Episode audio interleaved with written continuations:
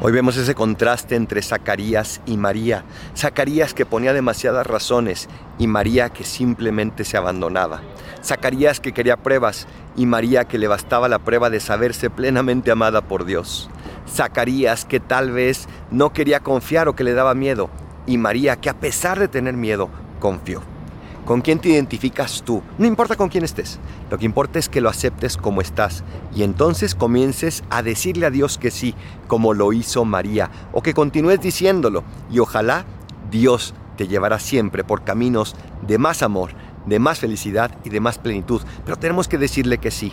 Para eso es este adviento, para poder ser cada vez más de Jesús y menos de nosotros, porque quien ama se entrega. Soy el Paradolfo, recen por mí, yo rezo por ustedes. Bendiciones.